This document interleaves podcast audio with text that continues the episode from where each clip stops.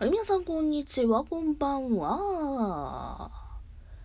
今日はですね、ちょっと悩みがありまして、皆さんに聞いていただき、聞いていただきたいんですけど、もう噛む 聞いていただきたいんですけどね。あの、私ね、カラオケを結構月に1回、2回ぐらいとかの頻度でね、行くんですけど、あの、カラオケの採点機能で、点数が取れないんですよ。高得点を。うん。まあ別に高得点取る必要は全くないんやけどもさ、別にカラオケの点数取れたぞイエイってツイッターで言うぐらいやねんけどもさ、まあね、人様にね、あの自慢できるほどの点数が取れないのよ。で、カラオケの採点するんやけどもさ、まあ、どんぐらい取れてへんかっていう話をすると、私、最高得点が、いっぺん93とか取ってんねんけどな。うん。カラオケの93って高いやんって思うやん。けど、これ撮ったんってな、2014年やねん。今何年よ。2019年やろ。5年前やで。5年前の自分93取ってんねんな。で、それ以降ね、それより上回る点数が取れてないんですよ。うん。93が最高点、しかも5年前。で、ここ最近やと、何が一番取れてるかっていうと、何が一番取れてるかって最高得点やな。去年の2018年の最高得点が、えっ、ー、と、81点かな？うん。ちゃうわ、ごめん。間違えた。87があったわ。うん。見間違えてた。一項目。87点がある。そう。去年の2018年12月に一遍やったカラオケ採点得点、かもな。カラカラオケの採点で、一番の最高得点が87点なんですよ。うん。まあ、なんかね、あ、まあ人によるわな。人によると思う。87でもまあまあ高いんちゃうって思う人はいんねんけど、あのね、私もうちょっとね、上に行きたいんですよ。もうせめて90点台はね、1個ぐらいね、取りたいんですよ。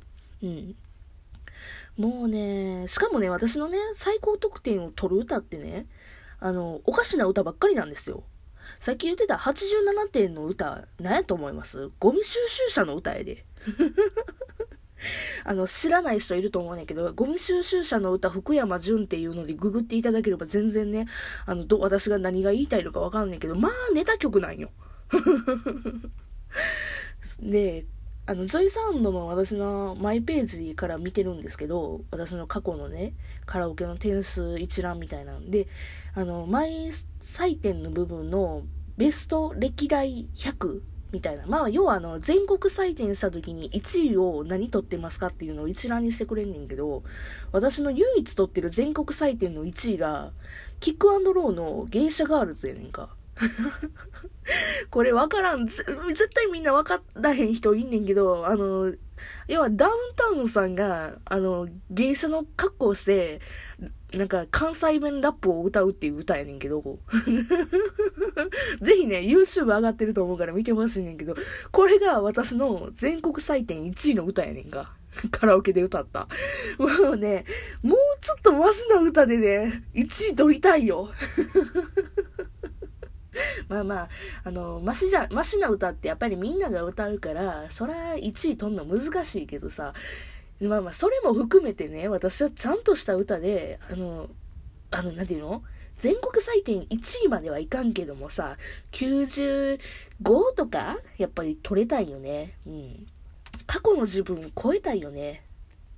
というわけでですね、ちょっとね、調べてみたんですよ。どうしたらカラオケ採点を高得点取れるかっていうのを調べてみてるんですけど、あの、機種によって違うんやね。まあ当たり前の話やねんけど、やっぱダムとジョイサウンドでは、このカラオケの取る、なんかコツみたいなものが違うんですよ。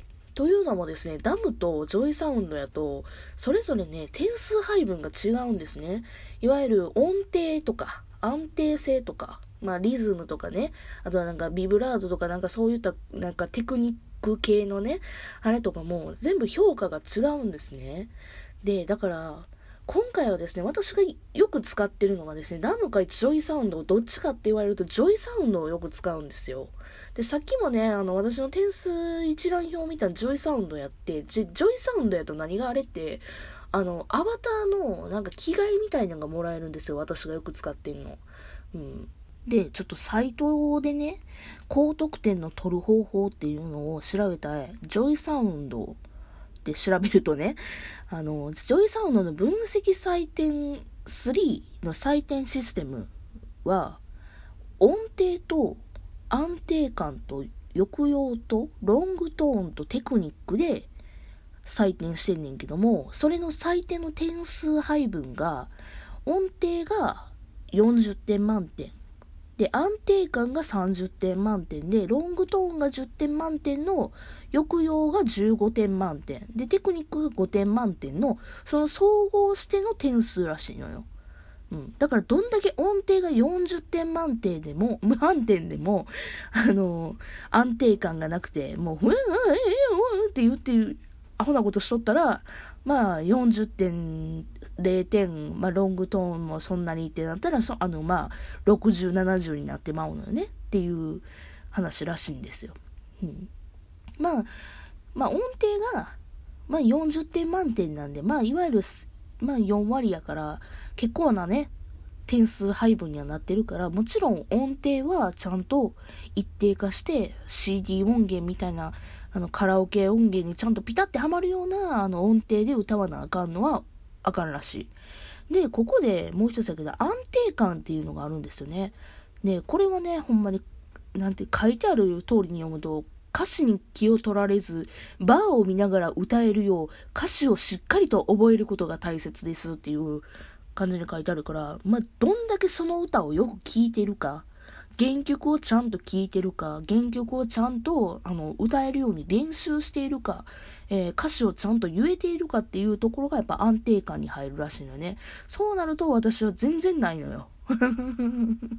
歌詞ね、覚えるの苦手なのもあんねんけど、まあ歌詞自体はええねんけど、あのー、なんていうのかな。ちゃんと歌わへんのよね。滑舌悪いから。滑舌悪いから、だから私安定感が良くないんやな。で、抑揚、抑揚はなんや？うん。まあ、抑揚はいわゆるあの、ちょっと、A メロとかで静かに歌って、サビでバーンって歌うような感じよね。まあ、いわゆるあの、メリハリを持って歌ってるかってことよね。A メロ、B メロ、C メロ等で、セッション中で抑揚がつけられているかどうかって書いてあるけど、まあそういうことよね。まあそれを多分、多分ね。多分ね、あると思うんやけど、ロングトーン、安定して声を伸ばせているが、途中で途絶えないように、日頃からの、日頃からのテクニック、えー、拳、しゃくり、ビブラートの3つで採点されます。これはね、私ね、あの、自慢じゃないけど、ビブラートはめっちゃできる。うーって。今のは違うな。あれはビブラートちゃうな。宇宙音やな。うん。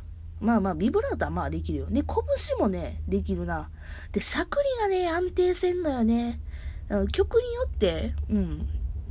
その歌ってる原曲歌ってる歌手さんがそこの部分をしゃくり上げてるんやったら歌えんねんけどあの意図せ意図せずに意図せずにじゃあ意図してしゃくりを言うことができひんからそこはやっぱり練習必要なんやろうなと思うんですよねでいろいろねサイトを見てねちょっとカラオケで高得点を狙うコツと裏技っていうページがあったから、今見てんねんけどね、めちゃめちゃ勉強になるのよ。まずね、ガイドメロディー覚えましょうって書いてんのよ。まあね、当たり前やけど、その歌いたいカラオケのことをね、やっぱりしっかりね、原曲聴かへんかったら、やっぱり歌えへんよね。うん。で、細かいやっぱり歌手さんのなんかアレンジとかもやっぱりちゃんと歌えると歌ってる側も気持ちいいからやっぱり原曲はちゃんと聴いて、うん、そっからカラオケに臨んだ方がいいよねってなるよね。で、2番目はマイクを持つ位置。うん。なんかね、マイクヘッドの部分、いわゆるあの丸いところね。うん。で、そこをあんまり握っちゃうと、あの、吸音してしまって音が吸収されるのよね。だからあの、全然ね、あの、音が取れへんというのを書いてあってさ、まあまあこれもわかる。すごいね、私ね、上の方で持っちゃうのよ、マイクを。あの、上の方で持って、あの、丸いところの半分をね、親指と人差し指とかでね、覆っちゃう癖があるのよね。で、3番目、自分流になってないか。ああ、これもある。私もね、うーんってなんか変なところでビブラートつけたりだとかたまにしちゃう。あとは、うん。で、まあまあ100点取る理由はそんな感じですよっていうことが書いてあるな。で、最後、ボイトレでプロに習う。うん。もうそれしたら、うん、おしまいというか そらボイトレでプロに習ったら、上手くならん方が困るわってなるけど、うん、わかる。けど、ボイトレでプロに習ってカラオケの練習することってある？私はない。まあまあ、私、あの、結婚式とかの余興を頼まれたら、ボイトレに頼もうかなとは思ったことはあるけど、まあまあ、そうないよね。カラオケ一つで。まあ、ボイトレ楽しいよ。めちゃくちゃ楽しい。まあ、先生によるかもしれんけど。